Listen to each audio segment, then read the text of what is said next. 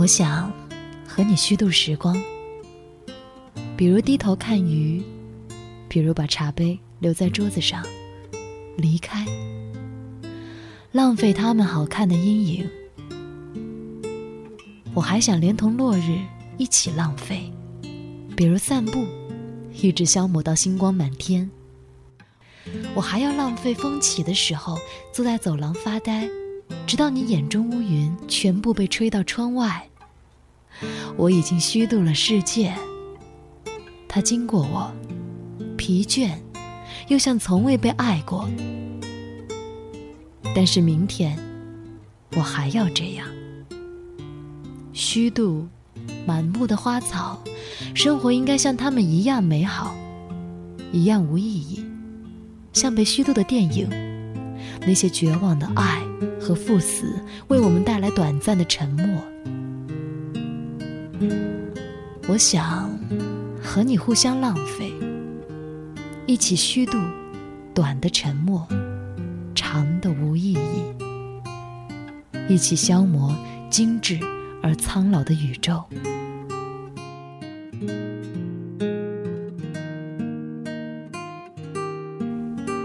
比如靠在栏杆上，低头看水的镜子，直到所有被虚度的事物，在我们身后长出薄薄的翅膀。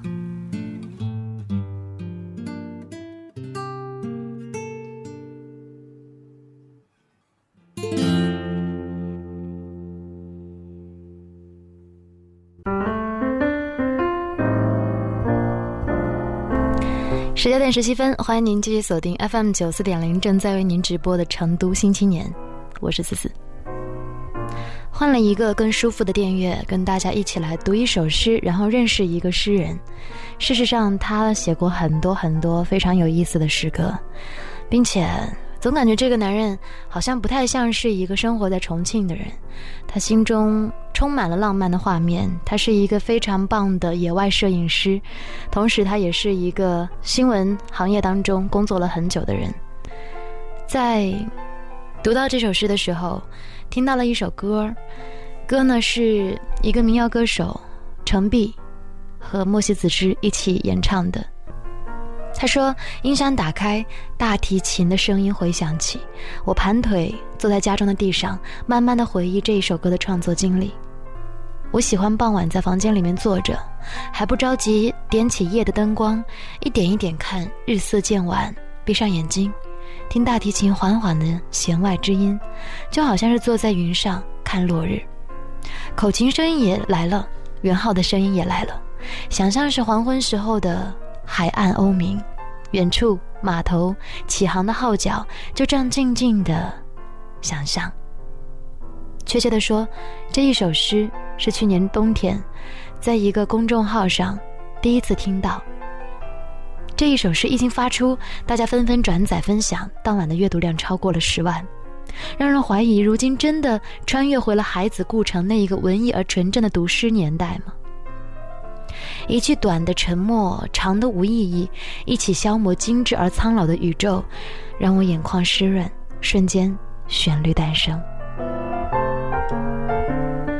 想起辛波斯卡的种种可能当中写道：“我偏爱写诗的荒谬，胜过不写诗的荒谬，简直一语道破天机。”有人问我：“诗之于你是什么呢？”我回答：“诗会提醒我，在日常的生活当中。”不忘随时去感受。然后，在我看来，诗就是生活里面的感受，而落成的文字，是人类的语言最凝练、精华的部分。好诗是用你未曾遇到过的文字组合，在不经意当中将你击中，却发现是那么的似曾相识的感受。这首诗是我最喜欢的一种诗歌样式，不规整的句子，不押韵。散淡平常，但是突然会有一种直达内心最柔软的地方。写出这首诗的人是一位当代中国诗人，刚刚获得鲁迅文学奖，名字叫做李元胜。有一个朋友说：“来，我介绍你们认识。”于是就搜集了一些资料，去了解他。看到照片，他的样子文雅清秀，一副眼镜，有学者的样子，却又如同隔壁的学长，以至于我得知他是六十年代出生的人的时候，完全诧异。后来得知，他同时又是一位自然摄影师，热爱丛林，接近植物。他也曾经听到过我的歌曲，在那个时候，又认识了莫西子诗。于是这一切的一切，就这样因为缘分，一下子达成了。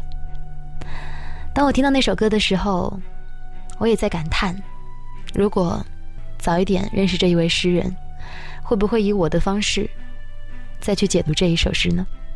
只是现在已经有人写了一首很完整的，甚至很完美的歌曲。然后我就觉得，最先作为一个音乐人的身份，没有来得及最早的把这首歌的旋律谱写出来，但是依然可以作为一个主持人，远赴大理去访问他。于是有了那一天，我和他半小时的聊天，也有了这一篇专访。此刻您收听到依然是 FM 九四点零四川财富广播正在为您直播的《成都新青年》，我是思思。这两期节目，我想跟大家一起来分享我与那些诗歌艺术家们、那些我的新朋友们，在这一场美好的诗歌之旅上寻找到的更多的美好。今天的新青年来自重庆的诗人李元胜，继续来和你聊他的诗歌创作。成都的诗歌爱好者，你们好。大多数的听友，他们是通过您的作品来了解您的，但是诗歌它是一个很抽象的东西。当我们很想非常具体的了解一个人的时候，还是需要近距离的一个对话。所以今天，呃，我想跟所有在听节目的新青年们一起来走进李老师，然后一起来了解这样的一个诗人。您的少年时代。那个时候你是一个什么样的状态？生活在一个什么样的环境当中？少年时代没什么创作，呃，少，因为我读中学的时候，我觉得算少年时代吧，呃，读的比较早，我中学毕业十六岁，啊，十六岁然后就进大学了，呃，我觉得那个少年时代主要是在自然非常好的环境里边，我是在那个四川的乡村里面长大的。在那个广安的武胜县，我在那儿出生，呃，在那儿一直读到那个高中毕业。呃，我的名字里面有一个胜，啊，就是那个武胜县那个胜。哦。哎，当时那个我家里给我取这个名字，呃，就是纪念我在武胜出生。然后他的同事们都吓了一跳，说：“哎呦，他要他要去多少地方啊？这个以后的小孩是不是都有地名？”嗯。其实不是。就我一个，呃，然后呢，因为我父母都是西南政法大学毕业的，所以童年和就和我的邻居的小孩们的区别就是，呃，能读到很多书，啊，这这在那个呃七十年代啊，那个还是很难得的，呃，比较好的环境。这个我觉得对我的就是这种自由的。呃，没有拘束、没有目的的阅读啊，我觉得对我的那个呃成长是非常重要的。呃，所以我我的大学读的是工科啊，我在重庆大学读那个呃电机设计。但是呢，我那个以前读那个闲书的呃这么一个习惯，基本上没有改变。啊，就基本上是想看什么就看什么。啊，在完成了那个大学里边，完成了那个学业，呃的时间，基本上都看自己喜欢的文学作品，呃，也包括其他的东西。所以从大学二年级开始，就慢慢的开始写一点诗。啊，我觉得这个这个和你刚才谈到的少年时代有这么一点关系。然后一写，基本上就没有中断。呃，我的。工作经历，呃，其实做了很长的新闻，后来做出版，后来又回头做新闻，啊，基本上是一个媒体人，呃，但是我自己的业余时间的爱好比较多，啊，喜欢写作，啊，阅读，啊，喜欢听音乐，然后呢，有很多时间用来那个野外摄影，啊非常喜欢自然。就周末或者是公休假，基本上都在那个森林里边，也花了很多时间。但是在所有的爱好里边呢，那个写作一直是我的一个主线，啊，特别是诗歌写作，啊，诗歌写作的时间，呃，相对来说在业余爱好里边是，呃，最稳定的一个线索。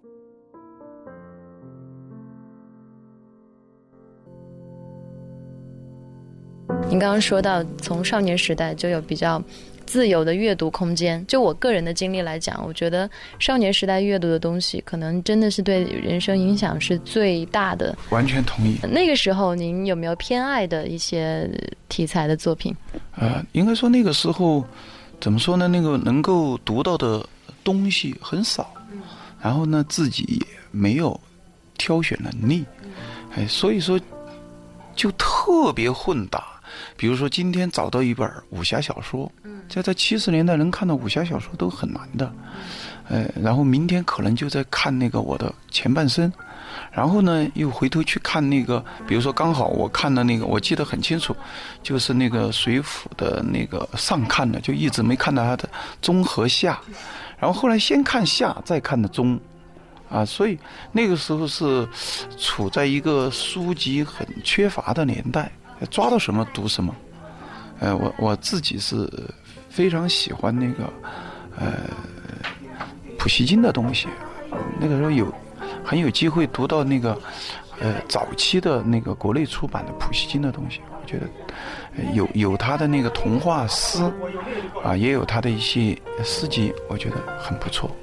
在我读到的最早的诗，然后就唐诗宋词，家里很多，这个也读的比较多。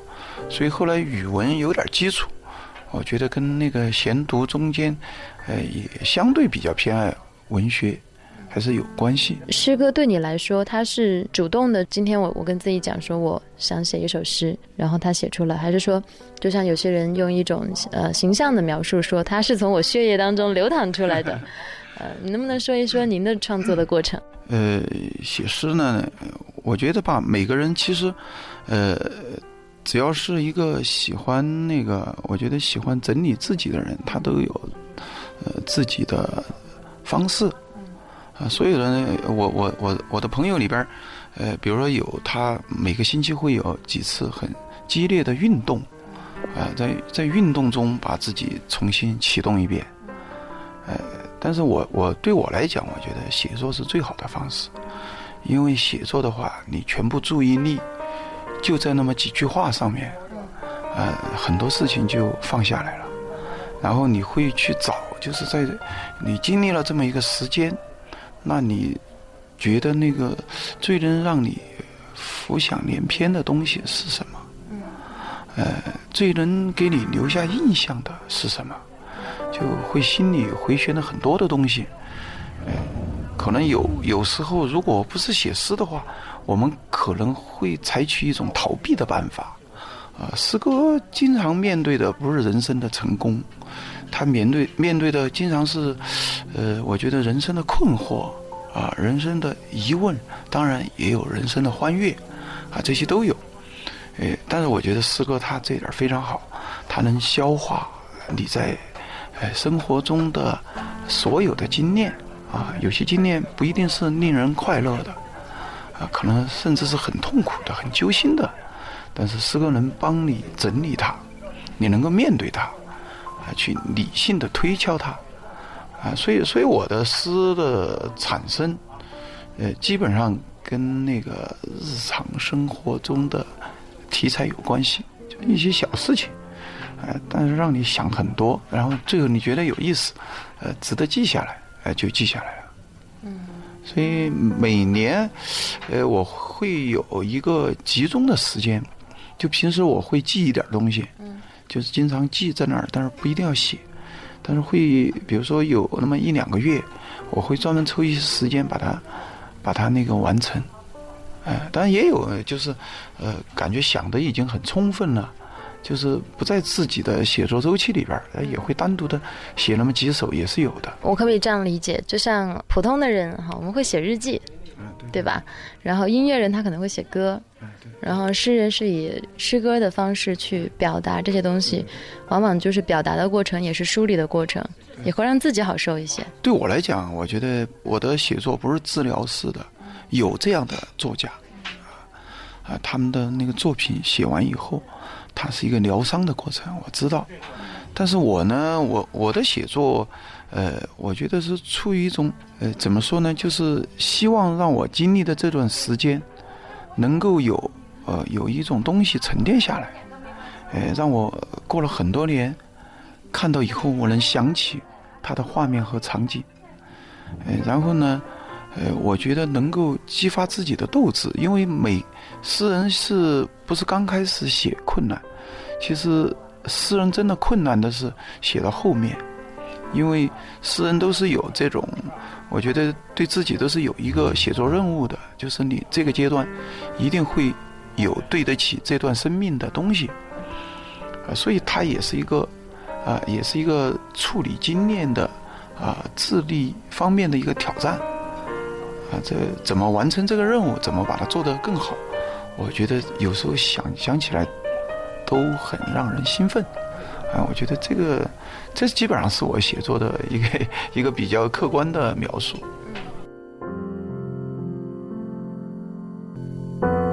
刚刚在你的这个描述当中，其实我也在想象你的一个写作的状态哦，在文字当中，可能呃不同的人他会读出来不同的感受。你有没有就是想要特别跟你的读者沟通的地方？这些年一段一段的，有时候那个读者好奇来提问的特别多。呃，最近是因为有一首诗，网上传播的比较广，所以这一年我基本上是面对，呃，那个朋友们的轰炸啊，各种各种问题，呃。印象最深刻的是什么？你说对那些问题印象最深刻的呀？哎，我觉得大家比较喜欢挖那个诗背诗的背景。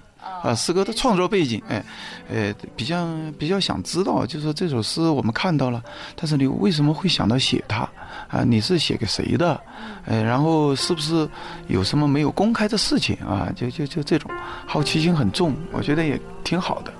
所以，呃，其实其实那个每一个作品写作的时候，其实经常是没有目的的，但是他们都这么好奇，所以我就经常。就不愿意把这个话讲得很透，我觉得你自己去想象，反而给他们更多的想象空间啊。哎，因为你要是解释的话，他觉得你在逃避，然后你要创作一个故事呢，我也不具备那个能力，所以我只好呃，就是对创作背景这一块儿就简单的讲一下。嗯，其实那个没有必要关注他的背景。嗯，呃。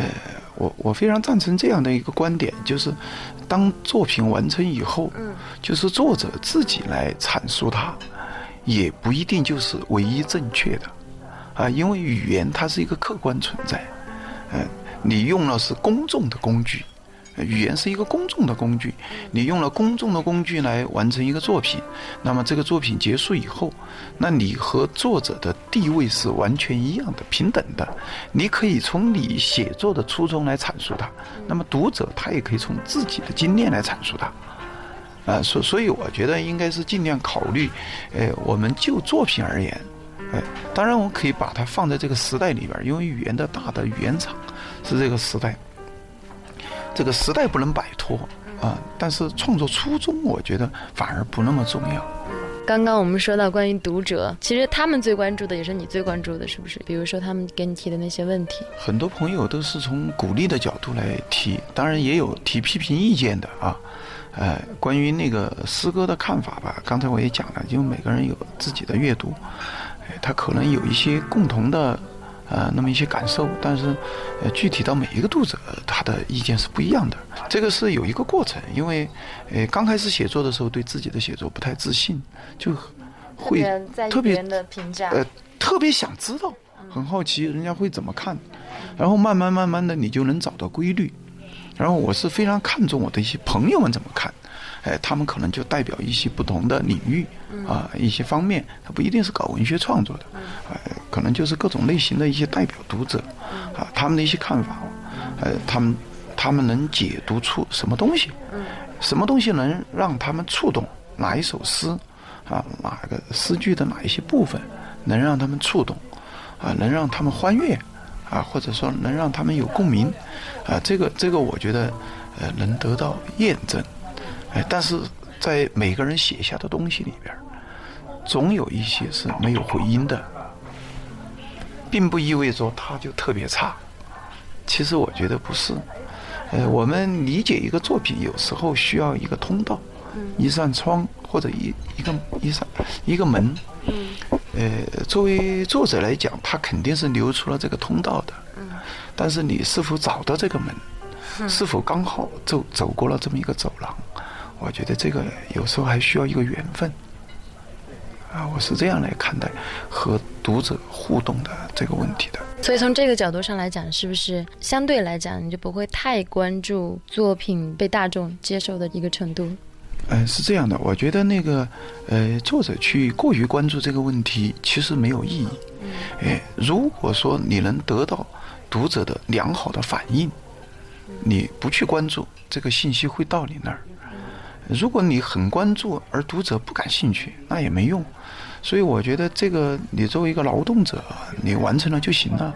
然后那个对各种回应呢，我觉得也要虚心的听取，啊，有那种机会能收集到意见。但是如果说你整天想那个读者会怎么看这个东西，我觉得会妨碍你的独创性。嗯，就是你自己往前走的顾就会增加很多顾虑。呃，所以，所以我对新的，呃，新新开始写作的人，我也有这样的忠告。我说你不要怕难于理解，我觉得你自己要想透，想透了，自然就能写透。写透的东西肯定有人能读懂，但是不是所有的人。啊，我觉得这是一个非常非常正常的。我相信多数写作有年的那个朋友。啊，都有类似的经历，他们还是关注自己的规划和写作。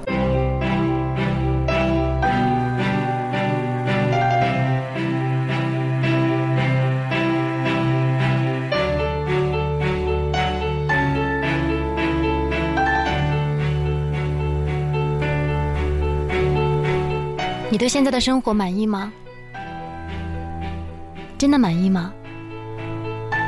诗人告诉我。他并不满意，因为他觉得生活不只有工作，也不只有那一些忙碌的身影，他还需要有被虚度的时刻。于是他告诉了我，他为何要写下这一首诗。他那样柔软的、清新的，以一个美妙的像画一样的画面，表达他的不满。不是所有的不满都是呐喊的、高亢的，也有人以一种美抵抗另一种不够美。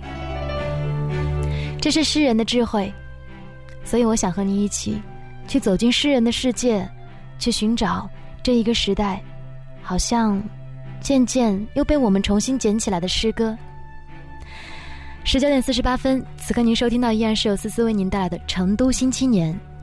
我想跟更多的新青年一起走进诗人的世界，去寻找他们的故事，去找回我们心中的诗歌花园。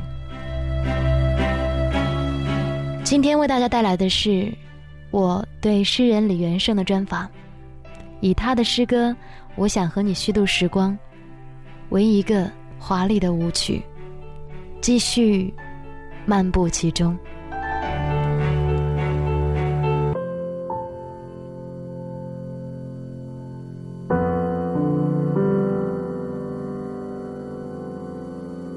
你是四川人，然后现在也常居重庆啊。嗯，对。嗯，作为一个川渝籍的诗人，咱们西南地区也是一个文化非常繁荣的地区。呃，在这样的一片土地上，你会不会觉得也会有一些这一片土地本身带来的一些气质？哎，这个我觉得说的很好。哎，其实每一个人的写作，他是离不开他的那个生活的地方。哎，这个你生活的区域就像一个巨大的厂一样，那它会让你的那个啊，你的作品带上它的曲线和形状，啊，甚至它的起伏，也会在你的作品里面出现。呃，那我待的那个重庆，应该说为我提供了很多那个呃非常宝贵的写作素材和启发，而且很多动机也是在重庆生活产生的。啊，嗯，每个地域的生活它都有流传下来的文化和新吸收的文化的，我觉得互相的影响。那我们都在这个影响中成长，呃，所以我是非常感激能够，呃，能够在那个西南的这样一个，呃，我觉得特别勇敢的城市里边啊，生活，它它是一个那个，呃，相对成都来讲，我觉得它的文化起点，呃，我觉得是要低一点，平均水平要低一点，哎，所以就，啊，特别大胆啊，特别敢于尝试。啊，这样对我一个比较谨慎的人啊，我在写作和生活中都非常谨慎，我觉得给我提供了很多那个启发，啊，能够有时候会出乎意料的写一些很大胆的句子，啊，从那个，哎，我觉得也是受这个城市的气质的影响。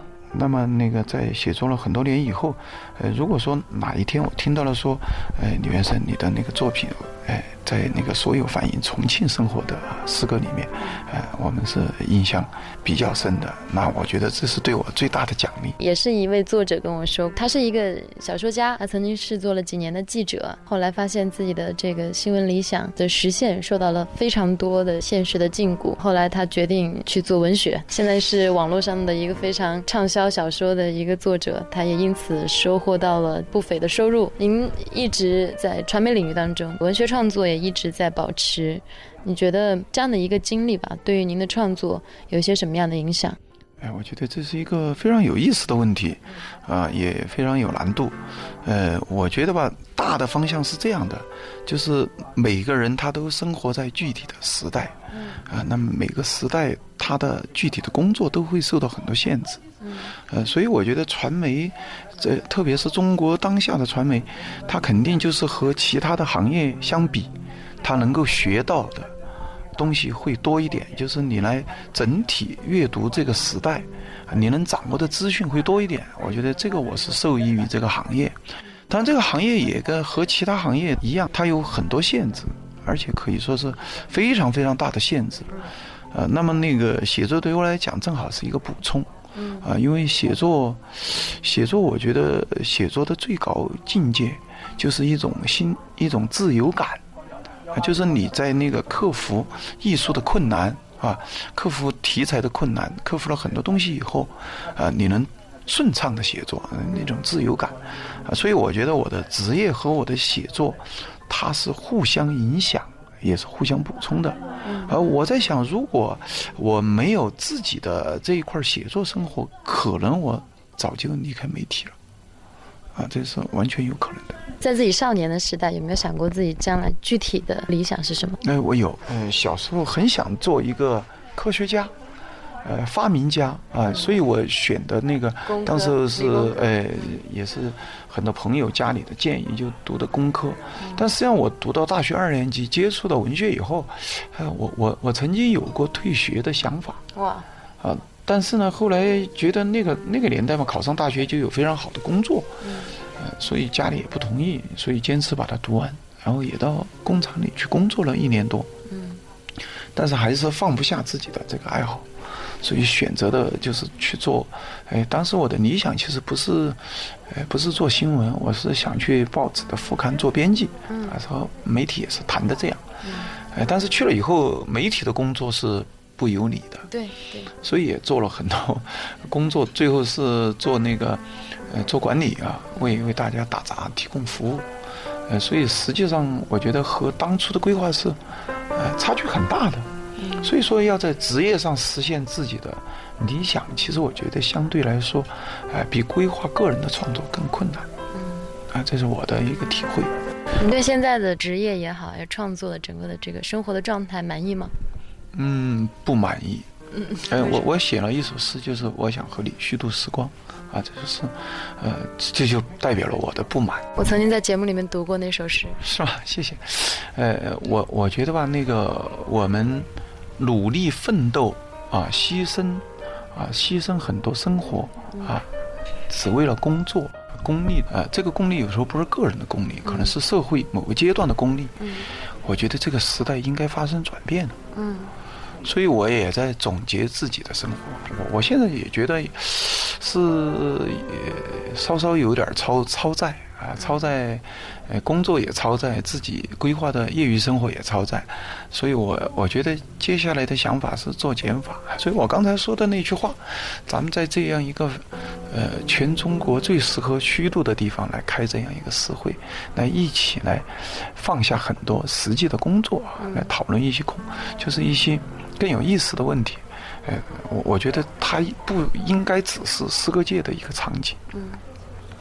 我希望它成为这个社会的一个场景，就是我们能像重视工作那样啊，重视我们自己的文化生活。您正好也提到了咱们这次大理的诗歌会，我看了今年是第九届办了。嗯。呃，您之前有参加过吗？没有，第一次。来这边参加，跟八十多位诗人、作家一起交流，在这样的一个环境当中，您最大的感触是什么？呃，我觉得，呃，在大理的。这批作家诗人啊，特别是以喜晨啊，呃为领头羊的啊，呃这些朋友，非常有公益心，有创造性。呃，我觉得他们今天的呃诗歌节的整下午的第一个活动啊，啊在湖面上朗诵啊演奏啊这样的场景是可以作为经典传颂的。呃，我非常高兴啊，有机会参与到这样一个现场的作品里面。我觉得我们整个啊天空啊海水都风啊都在参与这样一个作品。嗯，我觉得非常高兴能成为中间的一个。呃，这个这个，我觉得最大的好处就是我们自己有足够的自信，就是呃这样一个艺术，它是有价值的。有感染力的，能让很多人能够感觉到，像今天的民谣的演唱啊，诗歌朗诵，我觉得都非常享受。那么我觉得吧，如果说他有非常好的一个视频出去，可能会有很多人能够分享啊，分享到今天诗友们的快乐。嗯，这个节目叫《成都新青年》，是有很多成都的年轻的一代文艺青年们是非常关注的一个节目。呃，最后一个问题是想。提一个永恒的主题，您认为最宝贵的青年精神是什么？我觉得是追求自己喜欢的东西，而且永不放弃。哎，这个是最重要的。成都，我觉得有这样的青年精神。哎，我上个月还在那个小酒馆啊，听了那个成都本地乐队的演奏，啊，也去看了那个成都一些。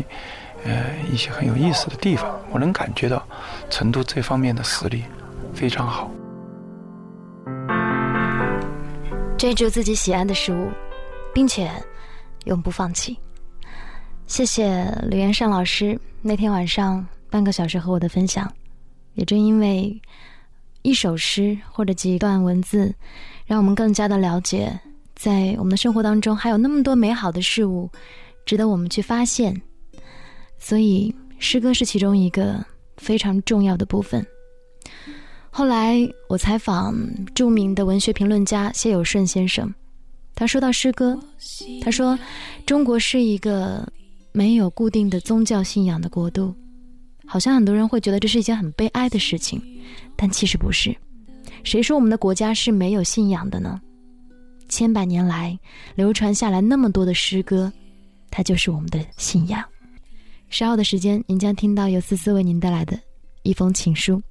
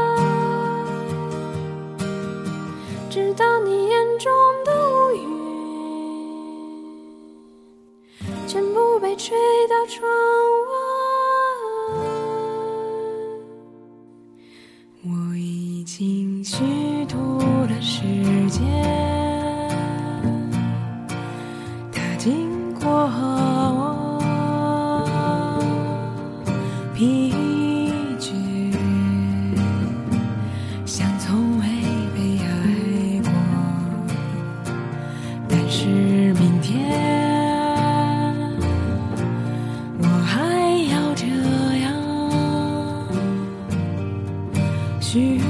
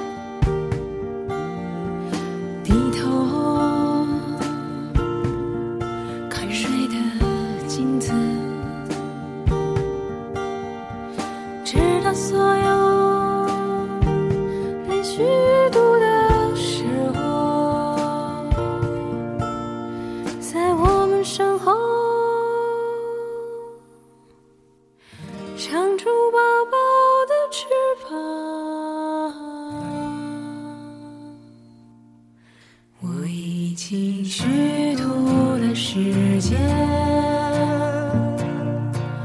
它经